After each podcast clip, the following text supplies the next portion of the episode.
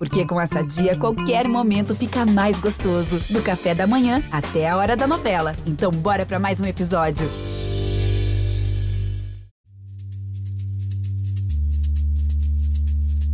Você na Olimpíada você constrói o ídolo, mas depois você não aproveita isso para formar novas gerações. A gente teve até uma coisa mais consistente do que um ciclo olímpico, que foi o Gustavo Kirten, que durante muito tempo foi sucesso. Ele, pelo menos por 5, 6 anos, ele estava entre os melhores do mundo, chegou a ser número um do mundo. E o quanto o sucesso do Gustavo Kirten foi usado para gerar os próximos Gugas. Isso não foi feito, né? A gente não teve um trabalho de fomento ao tênis durante o fenômeno Gustavo Kirten que foi um fenômeno nada efêmero, como eu disse, foram 5, 6 anos no topo. Aí você vê lá Thiago Braz conquistando uma medalha de ouro no salto com vara nos Jogos do Rio, e tá, o menino vira pro pai e fala assim: "Papai, eu quero eu quero saltar, eu quero ser um, um atleta do salto com vara". Onde essa criança vai treinar? Onde ela vai ser apresentada ao esporte? Não é fácil. É, a gente está tá vendo jovens surgindo no skate a partir da raiz. Então, tomara que isso sirva para o skate, que isso funcione para o surf, mas no geral o Brasil aproveita mal os seus ídolos para fomentar novos. Eu sou Ivan Mizanzuki, esse é Conversas Paralelas, e o meu entrevistado de hoje é jornalista e narrador esportivo. Até aqui são 77 modalidades já narradas em seus mais de 25 anos de carreira. Começou na rádio Jovem Pan AM como produtor, apresentador e depois repórter. Também foi narrador na TV Cultura e na rádio 105 FM antes de integrar a equipe da ESPN Brasil, onde trabalhou por 15 anos e se tornou um dos mais conhecidos narradores de esportes americanos do Brasil. Desde março de 2020, é narrador esportivo do Sport TV e canais do Grupo Globo. Quatro Olimpíadas, quatro Copas do Mundo, dez finais da NBA e 12 Super Bowls depois. Everaldo Marques, seja muito bem-vindo ao Conversas Paralelas. Tudo bem, Ivan? Um abraço a todos que estão nos ouvindo aí. Muito obrigado pelo convite. Veraldo, a gente está aqui com esse, como a gente falou aqui em off, né, esse tema espinhoso, né, que é se o brasileiro gosta de esportes ou só gosta de ídolos, né, e é, o futebol acaba virando esse grande exemplo porque nós temos muitos ídolos por tantos anos, né, então assim, naquela conversa de bar que você tem com os seus amigos, quando a gente ia para bar, pelo menos. Né? Saudosos tempos. Porque uma coisa é, é assim, pessoas leigas como eu, né, estão falando, outra coisa são profissionais como vocês também, que têm uma visão muito mais uh, ampla e ainda mais com o seu currículo que se dedicou a falar de tantos outros esportes. Essa impressão que a gente tem se aplica, na sua opinião, que a gente gosta mais de ídolos do que de esportes? Eu não sei se a gente gosta mais de ídolos do que de esportes, mas no caso do brasileiro, eu acreditava que o brasileiro gostava mais na verdade, não gostava de esportes, gostava de ganhar, gostava de torcer para um compatriota que tivesse chance de ganhar. Durante muito tempo disse que o brasileiro gostava de futebol e gostava de torcer para um compatriota que pudesse ganhar em outras modalidades. Claro que existem as exceções, e claro que tem gente que passa a acompanhar um esporte e começa a gostar desse esporte, independentemente da presença de um brasileiro. Mas eu diria que a grande maioria quando vai assistir uma competição de Jogos Olímpicos, por exemplo, assiste com mais interesse, com mais dedicação, as modalidades em que o Brasil tem mais chances de ganhar. O Brasil, do dia para a noite, virou o país do skate, virou o país do surf, por causa do fenômeno Raíssa Leal no skate, e porque no surf o Brasil conquistou aí os últimos três é, campeonatos mundiais do, do, circuito mundial masculino e chegou forte né, para a Olimpíada, tanto que o Ítalo acabou conquistando a medalha e tudo mais. Então, não houve um. Estou falando do grande público, tá? Eu não estou falando dos esportes, de quem curte esse esporte como nicho, que aí nós estamos falando de um outro tipo de consumidor. O consumidor da TV aberta. A minha mãe, a dona Maria, que tem 82 anos, ela não assistiu o skate porque ela foi apresentada a modalidade, achou o skate super legal e coisas do tipo. Ela assistiu porque ela ouviu falar a respeito da fadinha e uma menina brasileira de 13 anos que tinha a chance de ser medalhista olímpica. Essa é uma história que, se bem Sim. contada, se bem vendida, ela seduz é, o público médio, sem muitas dificuldades. Então a minha mãe me ligava para perguntar da fadinha, da menininha de 13 anos e tal.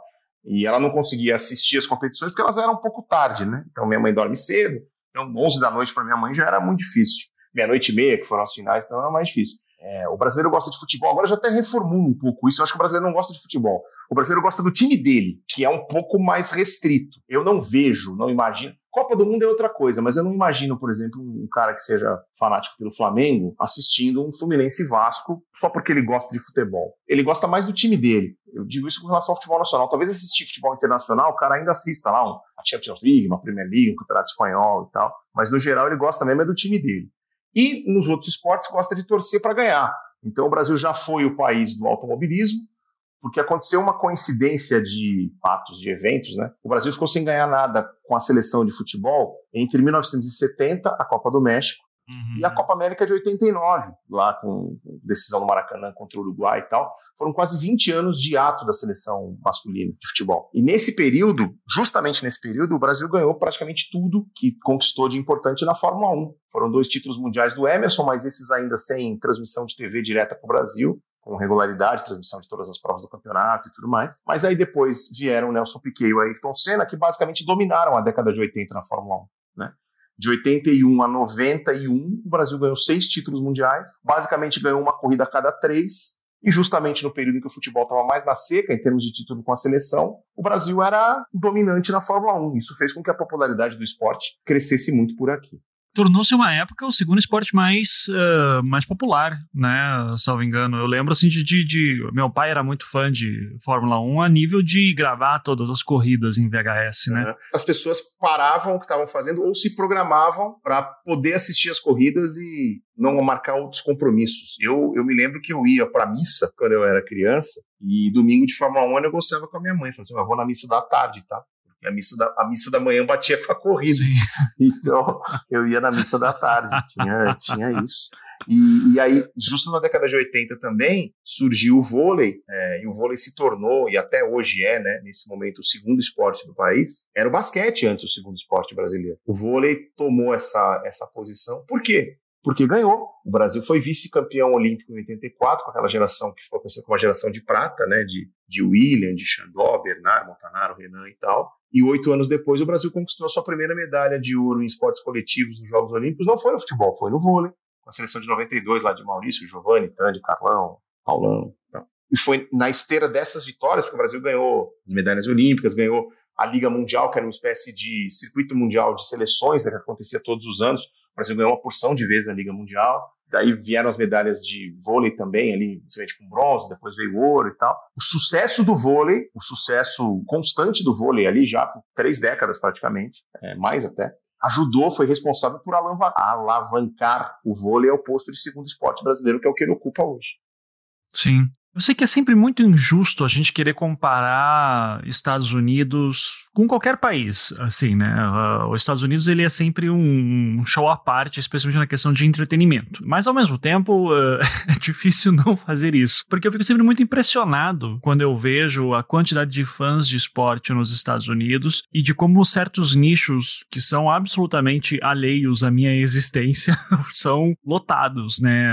A gente pode falar aqui de, claro, NFL e NBA que você mesmo narra, né? Mas assim, até mesmo corrida como NASCAR e outros, outras modalidades. E beisebol, que para mim é um esporte chatíssimo, tem tanta gente lá dentro. E, e eu vejo sempre essa questão de que o, o, pessoal nos Estados Unidos conseguiu transformar esporte em entretenimento, em programas escolares, né? Que você tem a questão do time da escola e, sabe, isso te dá popularidade, toda aquela questão do cara, o garoto popular, né? As cheerleaders e tudo. E uma cultura que não existe no Brasil. No Brasil você joga bola, né? Joga futebol com seus amigos no, no recreio, né? Mas eu queria te perguntar justamente quais são as diferenças, uh, assim, daí estou falando de questão cultural mesmo, que permite que num país como nos Estados Unidos nós tenhamos tantas variedades e modalidades grandes.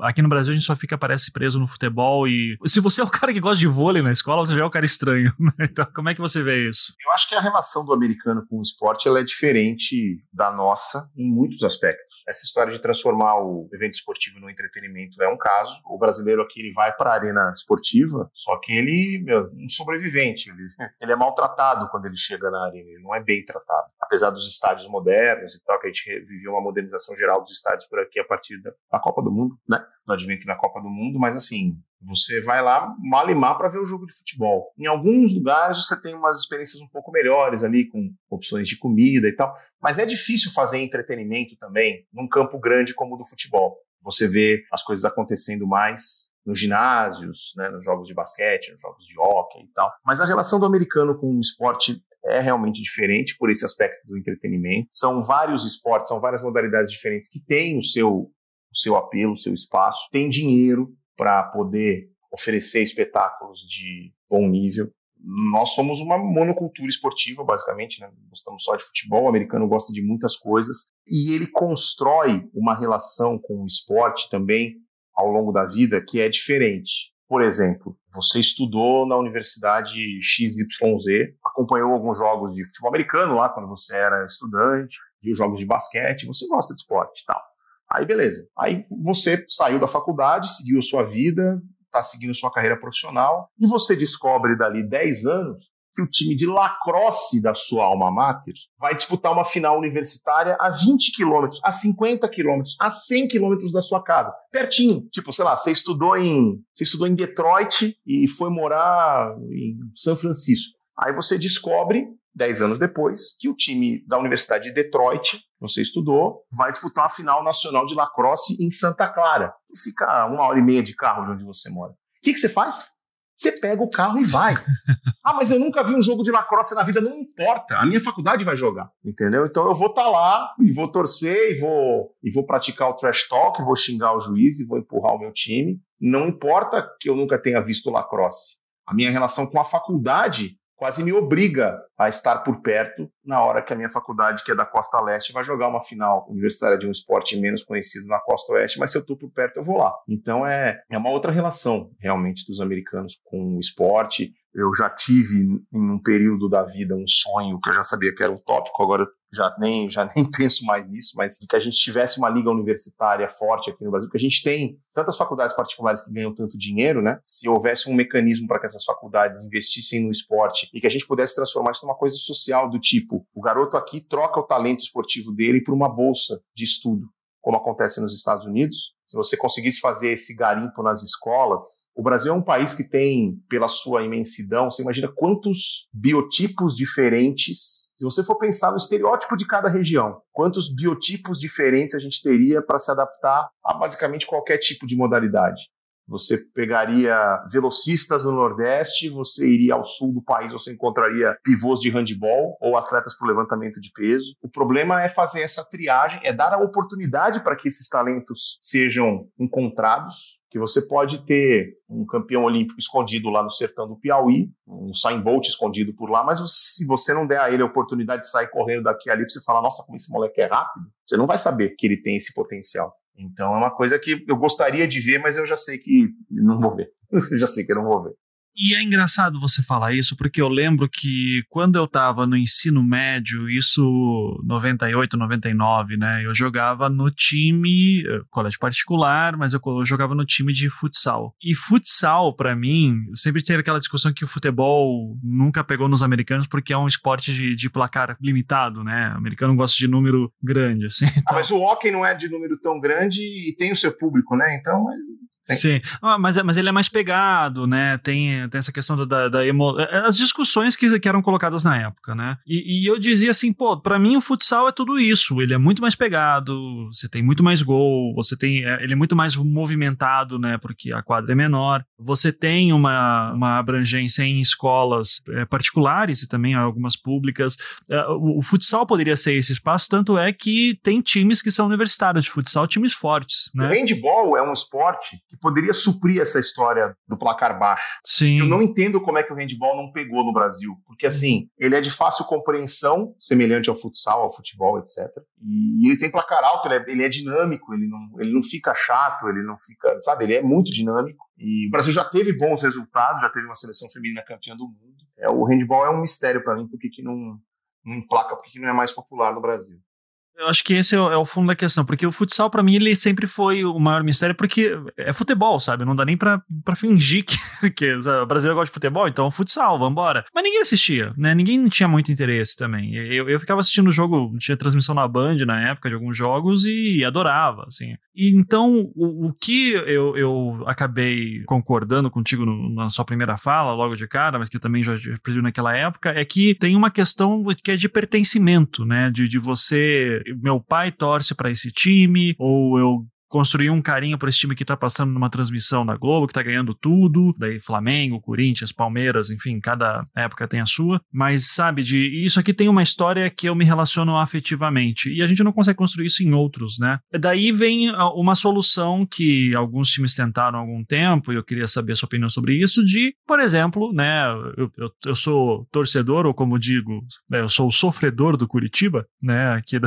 Paraná, do, aqui do, do Paraná, e o Curitiba tem um time de futebol americano. É, e você tem vários times que fizeram time de futebol americano também. Isso pegou? Isso teve alguma questão de, de se, sabe, de transbordar a, a torcida do futebol ir pro futebol americano por conta do time, que montam um time nesse sentido? Então, eu acho que o futebol americano deu certo no Brasil em cidades em que a concorrência, digamos assim, para eventos, ela era menor. Então eu vi muito time é, do interior do Brasil ou de capitais menores sim, sim. ser abraçado pela cidade. A gente já tinha visto isso nos anos 80, por exemplo, com o time de hóquei sobre patins de Sertãozinho, no interior de São Paulo. O time de basquete de Franca. Franca é uma potência do interior, mas você não tem um time de futebol tão possante lá em Franca, nunca teve. A Francana chegou até alguns momentos, mas nada super relevante. Então, assim, a gente teve o Cuiabá Arsenal, um time de Cuiabá de futebol americano que deu certo, chegou a levar 5 mil pessoas para jogo. Tinha o Santa Maria Soldiers no interior do Rio Grande do Sul, lá na cidade de Santa Maria e tal. Por quê? Porque você tem nas grandes cidades uma oferta de entretenimento muito maior. Os grandes shows passam por São Paulo, por Rio, por BH, por Fortaleza, por Salvador e tal. Seja cinema, seja parque aquático, seja as grandes peças de teatro. Então, chega no final de semana, você vai se divertir, você tem uma, uma gama de eventos à sua disposição nas grandes cidades que às vezes não está à disposição nas cidades menores. Quer dizer, o pessoal do show de stand-up comedy aparece, mas assim, em, em visitas de vez em quando, não é uma coisa constante todo final de semana.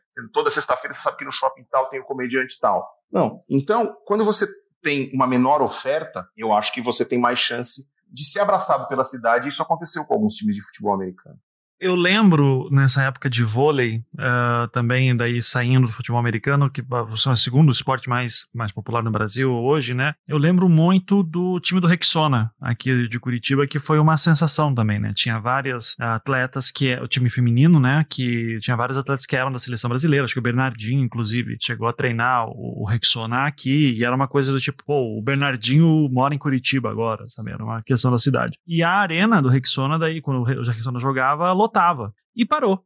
Né, do dia para noite eh, parece que o time acabou. O que, que explica essas modas que vêm e vão a ponto de encher arenas e de repente, no, dois, três anos depois, elas desaparecem em outras modalidades? Eu acho que tem a ver mais com o patrocínio do que com outra coisa. Às vezes os patrocinadores chegam à conclusão de que não querem mais, encerram o projeto e existiria demanda para continuidade, existiria público para continuidade, o ginásio poderia continuar recebendo bom público, mas você, apesar do vôlei ser o segundo esporte do Brasil, ele não se sustenta com bilheteria, por exemplo. Você depende dos patrocinadores e sempre foi assim, desde lá do início, né, quando tinha times associados a marcas mesmo, assim, Banespa, Pirelli, coisas do tipo nos anos 80. Isso foi com basquete feminino também. Você não vê clubes, assim, clubes não associados a marcas conseguindo fazer a projeção desses esportes. Eu acho que está tudo diretamente atrelado ao, ao, patrocínio. O torcedor brasileiro, quando muito, gasta dinheiro com o time dele. Até porque os preços são bem impeditivos, né? Você vai gastar, sei lá, 500 reais numa camisa de seleção brasileira? Vai. Se você tiver 500 reais para gastar numa camisa, você vai preferir gastar na camisa do seu time. Consumir produtos da sua, do seu time do coração. Então, é complicado, porque é difícil você ver, imaginar um torcedor gastando com produtos dos clubes das outras modalidades por aqui. Até acontece, existe um potencial, por exemplo, você vê a NBA, a NBA vende produtos aqui no Brasil com sucesso, tem lojas físicas, tem loja online, ela soube cativar, ela soube trazer para si um público consumidor, porque a NBA não é só o basquete, ela também é questão de estilo de vida, né? tem a coisa das roupas, do estilo mesmo, da música, é uma coisa muito mais ampla do que apenas um jogo de basquete, mas ela conseguiu cativar o público brasileiro, mas a muito custo, né? A gente vê a NBA exibida na TV brasileira há mais de 30 anos, e agora é que as coisas estão acontecendo, então não é uma, uma, uma situação também do dia para a noite. E se para times existe essa dificuldade, para atletas individuais, por exemplo, maratonistas ou arremessador de peso, tudo fica pior, né? Assim, porque daí é, daí vem essa questão da construção do ídolo mesmo. É, são modalidades que volta e meia aparece um brasileiro se destacando, com uma história muito bonita, mas passou as Olimpíadas, né? E para aquele cara das Olimpíadas estar ali, teve um monte de gente que ficou para trás também. Tem uma situação aí que é você na Olimpíada você constrói o ídolo, mas depois você não aproveita isso para formar novas gerações. A gente teve até uma coisa mais consistente do que um ciclo olímpico, que foi o Gustavo Kirten, que durante muito tempo foi sucesso. Ele, pelo menos por 5, 6 anos, ele estava entre os melhores do mundo, chegou a ser número um do mundo. E o quanto o sucesso do Gustavo Kirten foi usado para gerar os próximos Gugas. Isso não foi feito, né? A gente não teve um trabalho de fomento ao tênis durante o fenômeno Gustavo Kirten que foi um fenômeno nada efêmero, como eu disse, foram cinco, seis anos no topo. Aí você vê lá Thiago Braz conquistando uma medalha de ouro no salto com vara nos Jogos do Rio, e tá, o menino vira pro pai e fala assim: "Papai, eu quero eu quero saltar, eu quero ser um, um, atleta do salto com vara. Onde essa criança vai treinar? Onde ela vai ser apresentada ao esporte? Não é fácil. É, a gente está vendo, tá vendo jovens surgindo no skate a partir da raiz. Então, tomara que isso sirva para o skate, que isso funcione para o surf, mas no geral o Brasil aproveita mal os seus ídolos para fomentar novos. Assim como o Cielo também. O Cielo foi campeão olímpico, foi recordista mundial, é recordista mundial até hoje, recordista olímpico. O fenômeno Cielo foi usado para formar novos nadadores? Infelizmente não. E daí batemos na questão econômica, né? Eu sei, por exemplo, que no Brasil nós temos muitos atletas que vão para as Olimpíadas e eles são, eu até fiquei muito surpreso isso quando, quando eu aprendi que existe a questão dos, da bolsa de militares, né? Que o exército muitas vezes paga para que esses atletas se, se mantenham. Isso era uma coisa que eu desconhecia e descobri nas Olimpíadas do Rio. O dinheiro tem que vir de algum lugar seja para fomentar novos atletas, para manter esses atletas, para levar eles para lá. É, aqui nós temos alguns programas estatais, não são suficientes, está óbvio. Mas me pergunto daí, por exemplo, como um país como Estados Unidos, porque salto com vara que você citou, eu duvido que encha um estádio para fazer uma apresentação ou não. Lá também é, existe a cultura de todos os esportes têm o seu grupo e a minha pergunta acho que vai mais no sentido de se tem uma marca patrocinando um atleta, como é que ela vê esse retorno aparecer? Tem marcas que, que apoiam pelo aspecto de se associar a um atleta que pode vir a ser sucesso, mas não necessariamente para vender o seu produto, mas pelo apoio mesmo. Mas realmente é complicado como monetizar, né, para usar o termo da moda, o sucesso do esporte, fazer o esporte se pagar, fazer o atleta que conquista um, o sucesso conseguir se manter e depois não ter que, depois de três, quatro anos ou depois que se aposenta, ter que vender, ter que leiloar a medalha de ouro que conquistou porque não está conseguindo recursos para se manter. Houve alguma evolução no esporte brasileiro nesses últimos tempos, e eu não tenho dúvida disso, porque eu tenho 44 anos quase, e eu assisto Jogos Olímpicos desde Los Angeles, 1984. Primeiras lembranças de esporte, talvez a primeira é o, Joaquim Cruz ganhando os 800 metros rasos e carregando a bandeirinha do Brasil lá na volta da vitória, depois de ter ganho de Sebastian Coe e ter quebrado o recorde olímpico do Alberto Vantorena, que durava acho que desde os Jogos de Munique em 72 e tal. Eu precisei esperar três ciclos olímpicos, Los Angeles 84, Seul 88 e Barcelona 92, para ver um total de quatro medalhas de ouro do Brasil. A do Joaquim Cruz em 84, da Aurélio Miguel em 88 e o vôlei e o Rogério Sampaio em 1992. Enquanto que nos Jogos Olímpicos de Tóquio, o Brasil já teve uma performance bem melhor, né, em termos de, de medalhas, foram sete medalhas de ouro para o Brasil só na Olimpíada de Tóquio. Eu estou falando de quatro medalhas em três Jogos Olímpicos somados, lá no final dos anos 80 e no início da década de 90. Então houve uma evolução. E isso é bom para até tirar um pouco de pressão do atleta, porque era assim. O Brasil tinha, tinha tão poucas chances de medalha que aqueles que tinham chance de medalha chegavam super pressionados. E muitas vezes não aguentavam o tranco. Você vai lembrar do tombo do Diego Hipólito. Você vai lembrar da pisada fora da Daiane dos Santos. Você vai lembrar do Jadel Gregório, que era uma esperança de medalha gigantesca no salto triplo em Atenas e não rolou. A Fabiana Muller, que, que esqueceu a vara, que perdeu a vara. Então, esses atletas acabavam sendo tão pressionados pela opinião pública antes da competição que muitas vezes não, não davam conta do recado. Hoje, com o Brasil tendo muito mais chances de pódio, então o Brasil, sei lá, 30 anos atrás, o Brasil chegava para uma Olimpíada com cinco chances de medalha. Então, esses cinco estavam lascados. Era muita pressão. Hoje, o Brasil chega numa Olimpíada com 50 chances de medalha, para ganhar 20. Então, nesse cenário, um quarto lugar é mais bem visto. Uma medalha de bronze é mais celebrada. Putz, não deu ouro, mas deu bronze. Pô, tá bom, mais uma medalha aí. Pô, ganhamos 20 medalhas nessa Olimpíada. É outro tipo de cenário, sabe? Eu acho que houve, que existiu uma evolução, mas o Brasil ainda está longe de ser uma potência olímpica. Mas o que, que, torna. A minha pergunta vai no sentido assim: se a gente olhar uma potência olímpica como os Estados Unidos, em que nós temos tantas marcas patrocinando, qual é a vantagem que uma marca vê em patrocinar algum atleta de salto com vara, por exemplo, acho que é um bom exemplo aí, que não é dos esportes mais populares, mas os Estados Unidos está lá, está sempre concorrendo em todas as modalidades olímpicas, né? O que, que faz com que, qual que é a diferença de financiamento de atletas para lá, que lição que a gente poderia aprender deles nesse sentido, porque aqui é basicamente estatal. Né? Aí eu não sou eu não sou especialista nisso, não vou ser a pessoa mais indicada para te dar esse tipo de, de dados ou de informação. Mas o fato é que os Estados Unidos conquistam muitas medalhas, né? Estão sempre ali competindo. É, e eles têm uma relação com o esporte diferente da que nós temos, eu já disse isso. Eles consomem o esporte e gastam dinheiro com o esporte uhum, de um jeito uhum. que, que a gente não tem por aqui. Eu não sei qual é o modelo de negócio para que a conta feche, mas é óbvio que a conta fecha, seja por marcas de material esportivo, seja por marcas de bebidas isotônicas. Atleta que conquista o sucesso nos Estados Unidos vira estrela de comercial no dia seguinte, seja de pizza, seja de móvel, seja de seguro de vida. O cara tá fazendo comercial lá e ele teve a imagem dele tão exposta que o público reconhece. O cara bate o olho e fala: pô, aquele ali é o cara que ganhou a medalha de ouro na patinação artística. O público sabe quem é. Eles vendem muito bem isso. Eles cuidam muito bem da imagem dos esportistas, não só no momento do auge, mas da memória também. Eles têm uma memória que a gente não tem. O brasileiro não tem memória para nada. O brasileiro não se recorda de nada. Uhum. Eu estou reclamando aqui da falta de memória esportiva, mas o brasileiro não lembra o que aconteceu na política, não lembra o que aconteceu na sociedade. O brasileiro esquece, é meio adórido procurando Nemo do dia para noite, não lembra mais de nada. Mas o americano, ele, ele, ele reverencia muito o ídolo do passado. Então você vê um jogo de NBA que no intervalo, se um ex-atleta daquele time da casa está no ginásio, ele vai aparecer no telão. Ponto.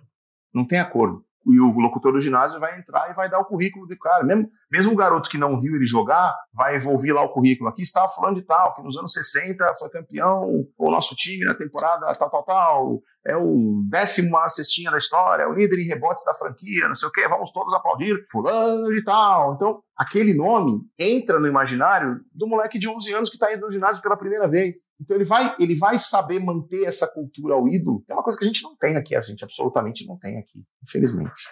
E você, focando nessa questão da sua carreira aí como narrando a NFL e a NBA e também futebol brasileiro, tem uma coisa que sempre me chama a atenção, e daí que a gente pode citar até filmes, né? A gente fala daí de, de da questão do entretenimento, né? No, no, cinema, os filmes de esportes americanos são sempre muito legais, assim, também pra gente divulgar isso, né? Mas, por exemplo, aquele filme O Homem que Mudou o Jogo, Moneyball, que é baseado numa história real e tudo isso, e, e lá mostra uma coisa que a gente vê também até nas próprias transmissões desses esportes, no caso ali falava de beisebol, mas se aplica também a futebol americano e, e basquete, que é como esses esportes e os profissionais envolvidos ali dentro, na montagem dos times, os próprios torcedores também adoram discutir estatística, números, né? É, é uma, tentativa de controlar o, jogo de uma maneira mais racional possível. E você vê isso aparecer no futebol também. Eu, eu lembro, eu vou dar um exemplo aqui bobo, mas eu lembro que alguns anos atrás, questão de 20 anos atrás, eu jogava alguns jogos tipo de, de gerenciamento de time, né? Na época era o Championship Manager, que hoje chama Football Manager, e lá tinha uma categoria chamada assistências, e ninguém falava de assistências no futebol brasileiro. É, daí, de repente, começou a aparecer nas estatísticas da, de narrações, de jogos, enfim. Você vê uh, uma tentativa do futebol tentar também adotar essa postura um pouco mais estatística, mais racional, mais numérica, ou não? Isso é uma coisa desses esportes e o futebol nunca vai conseguir chegar nesse nível? Não sei se vai chegar nesse nível, talvez não tenha nem espaço para isso, mas é fato que as coisas melhoraram aqui. O futebol no mundo, no mundo passou a adotar um pouco mais, tentar racionalizar essa coisa, embora o futebol seja uma coisa muito de improviso, muito empírica e enfim, imprevisível, mas tem parte das coisas que você, você consegue prever. Então você tem hoje nos times principais do Brasil, os times da Série A e tal, você tem a figura do analista de desempenho, que é um cara que vai lá, fica de olho no, no time adversário para identificar tendências. Não é só Pô, presta atenção no camisa 10, que aquele baixinho é bom de bola. Pô, na situação de bola parada, esse time faz tal coisa. Na situação de pênalti, a tendência do tal jogador é bater no canto tal, alto, baixo, ou a meia altura, enfim. É, os dados são utilizados para tentar identificar padrões do adversário e, e encontrar soluções, encontrar contragolpes, digamos assim. Então, essa coisa evoluiu. Ainda não é como é na Europa, mas o Brasil dá mais importância ao aspecto tático, ao aspecto organizacional, ao aspecto estatístico do que foi no passado. E essa vinda de profissionais estrangeiros para o futebol brasileiro também tem ajudado nisso. Né? São outros métodos de trabalho e tal.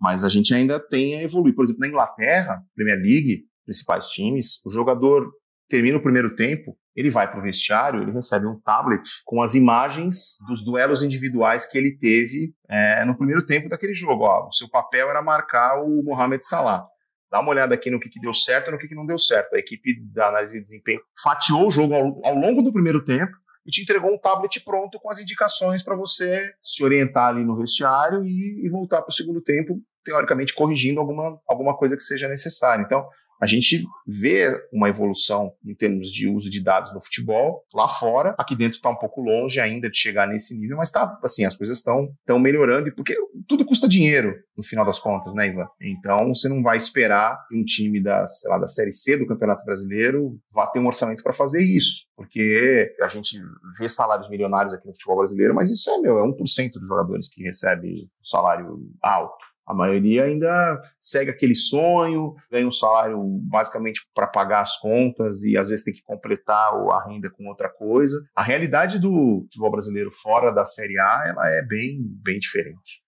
Só que nesse ponto, uma coisa que eu já ouvi várias vezes é que para você trabalhar com esse nível de informação, uh, você tem que ter atletas que não são bons apenas fisicamente, mas que também têm um preparo intelectual. E que o perfil do jogador de futebol, não apenas no Brasil, mas que ele não seria tão dado a essa parte muito tática, que é meio chata, é, sabe, aprenderia meio básico. Enquanto que daí por algum motivo, uh, NFL e NBA, né, basquete e futebol americano, o pessoal seria mais treinado para essa questão tática. Uh, você concorda com uma afirmação dessa? Você vê alguma diferença na própria estrutura do jogo que permita com que certos esportes sejam mais cerebrais e outros nem tanto? Ou é uma questão de cultura? Tem um pouco disso, sim. Eu acho que não é só uma questão de cultura, é uma questão de realmente da característica do esporte, né? Porque, por exemplo, no basquete, no vôlei, você consegue parar o jogo no meio, chamar o jogador e apontar alguma coisa ali e já corrigir ali na hora. Futebol, isso não, isso não existe.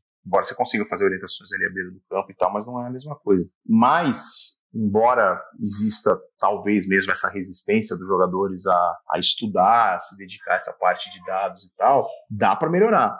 Você vê jogadores brasileiros que vão para o exterior e que evoluem demais e são elogiados, inclusive, pelos seus comandantes por causa disso. Um exemplo é o Gabriel Jesus, e já foi muitas vezes elogiado pelo Guardiola porque ele está sempre disposto a aprender ele está sempre disposto a ouvir, ele está sempre disposto a se corrigir e tentar coisas novas. O Joelinton, que chegou na Inglaterra como atacante, hoje é volante, porque o técnico identificou nele características que poderiam funcionar para jogar mais recuado e ele hoje está muito melhor como volante do que ele era como, como atacante. Então vai um pouco da característica do, do jogador também, da disposição de aprender. E aí a gente vai para uma discussão mais profunda quando o assunto é Brasil, porque você passa necessariamente pela educação. Porque se a criança, se o jovem não entendeu a importância da educação quando estava na fase de aprendizado, às vezes não teve acesso a essas coisas, vai ser mais difícil ele assimilar isso quando for mais velho. Porque às vezes o garoto parou de estudar para jogar bola ou para trabalhar, para poder levar um sustento para casa, uma ajuda para a renda doméstica, e não conseguiu ter acesso à educação porque a educação pública no Brasil, ela infelizmente é sucateada e faz tempo. Eu estudei a vida inteira em escola pública, eu sei bem do que eu estou falando. Teve um estudo recente que eu vi aí que é, um garoto que completava o ensino médio e ia para o vestibular, tendo estudado a vida inteira em escola pública, ele tinha uma defasagem de perto de seis anos em matemática em relação aos, aos alunos que estudaram a vida inteira em escola particular. Então, assim, a, bo a boa educação, ela, ela serve como uma base sólida para tudo na vida. Para você estar tá aberto a esses novos aprendizados, para você entender melhor como as coisas funcionam na sociedade. Então, aí é um problema estrutural, mas tem que cavar mais fundo para a gente chegar lá. Não tem só a ver com as características de um jogador ser rebelde ou do esporte não permitir tanto assim a utilização de dados, tem a ver com mais coisa aí. É porque as, as, caricaturas que a gente faz, especialmente brasileiro indo para fora, né, pegando aqui exemplos caricatos, Lembra do Romário não indo treinar, o Rivaldo reclamando da posição que ele jogava, acho que no Barcelona, né? Você tem essas, essas figuras que sempre dizem que na Europa tentam colocar nele uma visão muito mais fechada e que esse jogador pelo estilo brasileiro de ser, de jogar, ele não se adequa exatamente a essa disciplina, né? Então, mas eu não sei até que ponto que isso são, sabe, caricaturas que fogem da realidade, que são exceções, e até que ponto que isso realmente existe, né, uma prática recorrente. Existem jogadores que confirmam essa tese existem jogadores que confirmam a tese oposta. Por exemplo, o Vinícius Júnior, talvez seja o principal atleta brasileiro do futebol nesse momento, jogando mais que o Neymar, por exemplo, ele chegou ao Real Madrid e teve uma dificuldade de adaptação, mas ele não desistiu. Ele manteve a resiliência, ele se permitiu aprender, se, se permitiu ouvir as orientações e hoje o Vinícius Júnior é um cara que é disciplinado taticamente. Ele, quando o Real Madrid não tem a bola, sabe exatamente o que ele tem que fazer para ajudar na composição defensiva do time. Ele, quando o Real Madrid tem a bola, sabe por onde tem que jogar e onde tem que se posicionar. E com essa disciplina, com esse aprendizado, com essa capacidade, ele tem espaço para, no momento do improviso, que não é toda hora, mas ele tem o um momento de usar a habilidade dele, que é fora do comum, para decidir o jogo a favor do Real Madrid. Mas isso não significa que porque ele vai pegar a bola e vai driblar dois, deixar todo mundo para trás e, e dar o passe para o gol, que no lance seguinte ele não precisa voltar para ajudar a compor defensivamente. É uma soma de coisas. Ele tem muito talento, ele tem a habilidade, ele tem a capacidade de decidir o jogo numa situação de improviso que muitos atletas, que a maioria dos atletas não tem, mas a realidade do futebol de hoje é só esse talento não basta. É preciso mais coisa. Quando o atleta brasileiro entende isso, que a habilidade dele é um super trunfo, é a cereja do bolo, mas que ele tem que fazer bem o bolo. Se o bolo não for bom, só a cereja não adianta. É, o atleta brasileiro tem que entender isso. Tem a disciplina, tem a parte tática, tem a parte técnica, tem que estar bem fisicamente. Né? É tudo isso. E aí a cereja do bolo é a habilidade natural, é o talento natural que, que só ele tem para decidir os jogos. E eu vou inverter agora a pergunta. A gente falou muito de brasileiro que depende muito de ídolos e que não consegue gostar de esportes no sentido mais amplo, e a gente usou muito os Estados Unidos como um exemplo legal de que isso acontece mais. Falamos inclusive dessa questão tática da NFL e NBA, mas eu quero inverter agora no sentido de, pelo menos até alguns anos atrás, falava-se sempre que o futebol, o soccer, não pegou nos Estados Unidos como deveria ter pego. Major League Soccer, lá, a MLS, ela sempre enfrenta alguns problemas, enfrentava pelo menos, e na época que eu acompanhava mais, e eu lembro de ver muito americano querendo inventar moda, do tipo, você falou do, de pedir intervalo, né, pedir tempo para poder discutir com o time, que lá eles colocaram isso, implementaram isso. Eu lembro uma época que pro pênalti ficar mais emocionante, por, por algum motivo o americano não estava gostando de pênalti, eles começaram a fazer uma modalidade que saía com a bola o jogador saía o, sozinho. O shootout, né? Ele vinha carregando a bola do meio campo.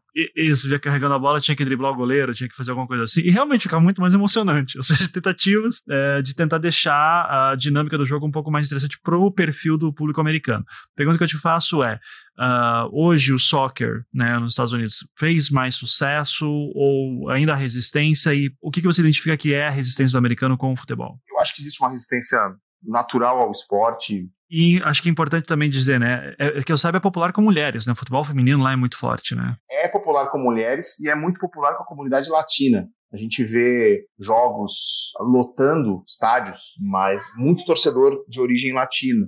E aí, mexicano, hondurenhos, tal, assim, o México é, uma, é quase uma extensão dos, dos, Estados Unidos ali, em termos culturais, né? As coisas se misturam muito. E os mexicanos são apaixonados por futebol, assim. Eu diria que mais que o brasileiro quase tanto quanto o turco, que é doente por futebol. E aí as comunidades latinas acabam acabaram virando um público alvo aí da, das coisas da Major League Soccer. Claro que tem um americano raiz aí também presente, mas é mais para a comunidade latina. Eu acho que a resistência ao esporte passa um pouco pelo americano achar o futebol menos dinâmico do que outras modalidades, como o futebol americano, como o basquete, tal, que você já falou aí da, da baixa pontuação e tudo mais. O americano é super apaixonado pelo futebol americano, tanto que o segundo esporte mais popular dos Estados Unidos não é a NBA, é o futebol americano universitário. Você tem a NFL em primeiro e o futebol americano universitário em segundo, quando você faz essas pesquisas de popularidade e tudo mais. Então, assim, acho que passa um pouco pela dinâmica do jogo, passa um pouco pela falta de sucesso internacional, porque, assim, o futebol feminino é muito popular entre as mulheres, e aí da quantidade você tira a qualidade, e da qualidade você tira uma seleção multicampeã do mundo, multicampeã olímpica e tudo mais, embora a dominância americana hoje não seja como já foi uma época, né? É, seleções da Europa crescendo, a própria seleção do Canadá crescendo também, mas o fato é que os Estados Unidos no futebol feminino são uma potência que não passa nem perto disso no masculino. Então, acho que a falta de sucesso internacional da seleção americana também contribui um pouco para isso e uma parte da explicação aí. Você acha que assim uma Copa do Mundo vencida pelos Estados Unidos ajudaria a alavancar o esporte por lá na, na seleção masculina ou não? Tá, tá longe de ser tão simples assim a solução. Então, a Copa do Mundo ela é muito bem vista nos Estados Unidos. Os índices de audiência da Copa do Mundo são muito bons. Isso depois de 94, né? Sim, a partir de 94, inclusive com a Copa lá e que ou trouxe novidades que foram incorporadas ao futebol até hoje, né? Como o caso do nome nas camisas lá. Foi a primeira Copa do Mundo que a gente viu os atletas sendo identificados com o nome nas costas. E hoje isso é basicamente uma obrigação dos times aí nas, nas ligas, principais ligas do mundo. E a audiência da Copa do Mundo de futebol é boa na TV americana, os horários são bons, né? São, os horários são bons para nós aqui durante o dia inteiro e tal. É basicamente o mesmo fuso horário lá. E claro que uma campanha de sucesso da seleção americana resultaria, eu acho, num aumento de popularidade do esporte. Mas no cenário atual eu não vejo muito essa possibilidade, sabe? Os Estados Unidos chegarem longe numa Copa do Mundo. Vamos ver como é que vai ser a próxima Copa, né, sem ser essa do Catar, porque a Copa de 2026 vai acontecer de novo nos Estados Unidos, né, vai acontecer também no México e no Canadá, mas também é, vai acontecer com 80% dos jogos dos Estados Unidos. Então, vamos ver como é que vai ser em termos de popularidade. Acho que vai ser uma, uma boa arrancada de popularidade, mas se for depender do sucesso da seleção americana dentro de campo, acho que vai demorar um pouquinho ainda. E mesmo assim, imaginar um mundo doido em que a seleção dos Estados Unidos vai à final da Copa do Mundo de 2026, ou até de 2022 mesmo, que é difícil, mas enfim, não se compararia a audiência com a final do Super Bowl né? Porque o Super Bowl, e isso é outra coisa que sempre me deixa maluco. Os números de audiências são assustadores, assim, questão de, do preço da publicidade. E é um evento longo, né? Queria que você falasse um pouquinho sobre essa cultura do Super Bowl. Desse, me parece ser o grande evento esportivo do ano em qualquer situação. É, é o maior evento esportivo do mundo por conta dos números. É transmitido aí para dezenas de países, mais de uma centena de países. Nos Estados Unidos realmente é muito popular por conta dos, dos mais de 100 milhões de pessoas que acabam vendo o jogo, dessa história do, do, comercial mais caro do mundo, o show do intervalo. Nos Estados Unidos, muita gente gosta de futebol americano, quase todo mundo gosta, mas eventualmente, mesmo quem não goste, o Super Bowl a pessoa assiste, seja pelo show do intervalo, seja por ser a final, é igual aqui no Brasil, alguém que não é muito afeito ao futebol, mas, pô, uma final de campeonato, uma final de Copa do Mundo, a pessoa para para ver. Aí no Super Bowl acontece isso. Aqui no Brasil, o esporte ganhou popularidade nos últimos anos, e tem a ver com isso, da pessoa às vezes começar a assistir pelo Super Bowl, seja porque vai ser um artista que a pessoa gosta no show do intervalo, seja porque os amigos falaram tanto dos jogos de playoff no mês anterior, criaram uma expectativa tão grande para o Super Bowl que a pessoa decidiu dar uma chance para o esporte e aí depois descobre que gosta e vai se inteirar mais e tal. Agora, essa história da popularidade, em termos de números, é o, é o maior evento esportivo do mundo, mas o futebol americano é um esporte que só é praticado com uma liga de primeira linha nos Estados Unidos. Então, os números são gigantescos, porque os Estados Unidos são um país gigante. O esporte vai para televisão em dezenas de países, em mais de uma centena de países, mas você não vê grandes ligas de futebol americano ao redor do mundo. Por mais popular que o esporte seja, o esporte tem jogos de temporada regular, jogos oficiais acontecendo em Londres, agora vai ter na Alemanha, se estuda China, se estuda Brasil, mas você não vê ligas. O esporte não é fomentado para prática em muitos países do mundo. Basicamente, a única liga que chama atenção mesmo é a NFL, ao contrário do futebol, por exemplo, que você tem Premier League, Bundesliga, Campeonato Italiano, Campeonato Espanhol, Campeonato Português, Francês, Turco, Grego, Brasileiro, enfim, grandes ligas ao redor do mundo, você tem boas ligas de basquete ao redor do mundo, tem boas ligas de vôlei ao redor do mundo, mas o futebol americano, em termos de prática, é basicamente um esporte mesmo dos Estados Unidos. Então, assim, última pergunta que eu tenho para você, Everaldo. Uh, Jeff Bezos aparece aqui e diz assim: vou dar um bilhão de dólares da minha fortuna para Everaldo Marques poder investir na próxima grande sensação esportiva brasileira a longo prazo onde você investiria o dinheiro? Onde é que você vê assim que teria grande oportunidade para isso aqui vai ser o próximo sensação nacional, basta apenas a gente investir nisso? Eu investiria no esporte escolar para que você conseguisse fazer as peneiras identificassem os grandes atletas. Como eu disse mais cedo, o Brasil é tão grande que tem todos os biotipos de atletas possíveis. Então, existe um campeonato estudantil de atletismo na Jamaica em que 30 mil garotos vão lá competir pessoal pinça os próximos Usain Bolts, Johannes Blakes e afins da vida. Eu investiria numa estrutura de triagem, de investimento no esporte de base para que a gente pudesse, primeiro, identificar esses talentos, em que canto do Brasil eles estivessem, para que a gente pudesse depois desenvolver esses talentos, dando uma estrutura de ponta, para que lá na frente os resultados viessem. E aí, pensando em competições olímpicas, eu investiria nos esportes que dão mais medalha. O Brasil acabou conquistando bons resultados nessas últimas três edições dos Jogos Olímpicos em boxe. O boxe é, uma, é um esporte que dá muita medalha, porque tem muitas categorias. Pô, tem medalha pra caramba na natação, tem medalha pra caramba no atletismo. O Brasil conquistou medalhas na ginástica, tem uma quantidade razoável de medalhas também. Enfim, era, era identificar os esportes que distribuem mais medalhas também, investir nisso para pensando em posição no quadro de medalha. Mas pensando uma política esportiva, eu tentaria investir no esporte de base mesmo, no, no, fomento e no incentivo à prática de esportes pela molecada, pelas crianças nas escolas, nas escolas públicas, porque a prática de esportes, educação física nas escolas públicas, ela é sucateada. É assim, no meu tempo, frequentei a escola pública nos anos 80 e a coisa não melhorou depois que eu saí da escola pública. O professor faz a chamada e joga a bola lá e a criança vai jogar futebol. Não existe a apresentação dos fundamentos do vôlei, do basquete, porque tem escola pública que não tem nem quadra com tabela de basquete ou com uma rede de vôlei. Então é mais difícil para que o esporte pudesse chegar a todo mundo, especialmente nas escolas públicas, e que você tivesse mecanismos para fazer grandes triagens de talentos pelo Brasil já que eu tenho um bilhão de dólares, né, vai, dinheiro vai ter, porque eu não vou deixar desviar, para que você fizesse essa seleção dos talentos e depois pudesse investir nesses talentos aí identificados com 9, 10, 11 anos de idade, para que no futuro eles virassem atletas em condições de competir por grandes resultados internacionais. Se começasse hoje, quando que você vê que o Brasil vira uma potência? Vamos pensar em 15 anos, um cenário otimista 10, vai. A Austrália resolveu investir, quando a Austrália soube que seria a sede dos Jogos Olímpicos de Sydney em 2000, foi criado o Instituto Australiano do Esporte no final da década de 80 e se trabalhou para que os resultados viessem em Sydney. Eles vieram em Sydney, alguns vieram antes de Sydney e alguns vieram depois de Sydney. A China fez a mesma coisa focando nos Jogos Olímpicos de 2008 e conquistou algumas coisas muito boas já em Atenas e continuou conquistando coisas boas depois em Londres, no Rio, em Tóquio. Tanto que a China vai lá e briga pelo topo do quadro de medalhas agora. Mas não é uma coisa não é um trabalho de dois anos, não é um trabalho de um ciclo olímpico. É, num cenário otimista, eu diria 10 anos, mas num cenário realista, pensando em tudo que teria que ser feito nesse país de 8 milhões e 500 mil quilômetros quadrados, aí é uma coisa para mais de uma década. E daí tem que ser uma política de Estado e não de governo, né? Não... Isso, porque assim, você não vai, você não está construindo a ponte para inaugurar a ponte na véspera da eleição e ganhar voto porque você inaugurou a ponte um mês antes da eleição. É um trabalho que você vai plantar e não é você que vai colher. Não é aquele governante que vai colher, porque o resultado vai ser colhido daqui 10 anos, quando eu, governante, não vou estar mais aí no cargo, sabe, para receber os louros. Então é o que você falou, tem que ser uma política de Estado para que o país colha os louros e não um político assuma e personalize a situação, porque um ciclo olímpico, um mandato, não dá, muito pouco tempo.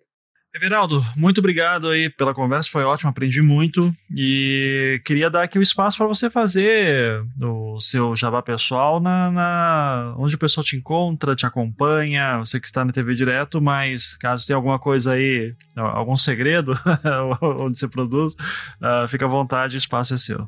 Queria agradecer o convite, é, espero que eu tenha conseguido contribuir com alguma coisa aí, eu não, eu sou especialista em, em algumas situações, né? Então, uh, tentei passar um pouco daquilo que eu aprendi ao longo desses 25 anos aí. Espero que o pessoal tenha gostado. Eu tô nas redes sociais ali para divulgar as coisas que eu, que eu faço na televisão e para bater papo também. O Twitter era uma grande mesa de bar, meio meio esquisita nesses últimos anos, então eu tirei um pouquinho o pé do Twitter, mas tô por lá ainda, postando uns joguinho e respondendo algumas perguntas de vez em quando. No Twitter, arroba Everaldo Marques, no Instagram chegaram antes, então é arroba Everaldo Marques 1, para quem quiser me seguir. e o pior é que eu mandei a mensagem já pro original, ou o primeiro que chegou, ele não acessa, assim, ele acessa o Instagram, mas ele não posta, ele não é ativo, mas ele, como de vez em quando ele entra lá, então a conta dele continua, existe. O pessoal não pode derrubar a conta por inatividade, por exemplo, porque de vez em quando ele vai lá e entra. Mas tá tudo bem também. O pessoal me acha no Instagram no Everaldo Marques 1, no Twitter no Everaldo Marques, e aí tô aí sempre dando minhas cacetadas no futebol, na NBA, no vôlei, no esporte a motor, no surf, no skate, lá na, no Sport TV e também, eventualmente, na Globo. Perfeito. Muito obrigado, Everaldo. Valeu, Ivan. grande abraço a todos e até uma próxima. Até.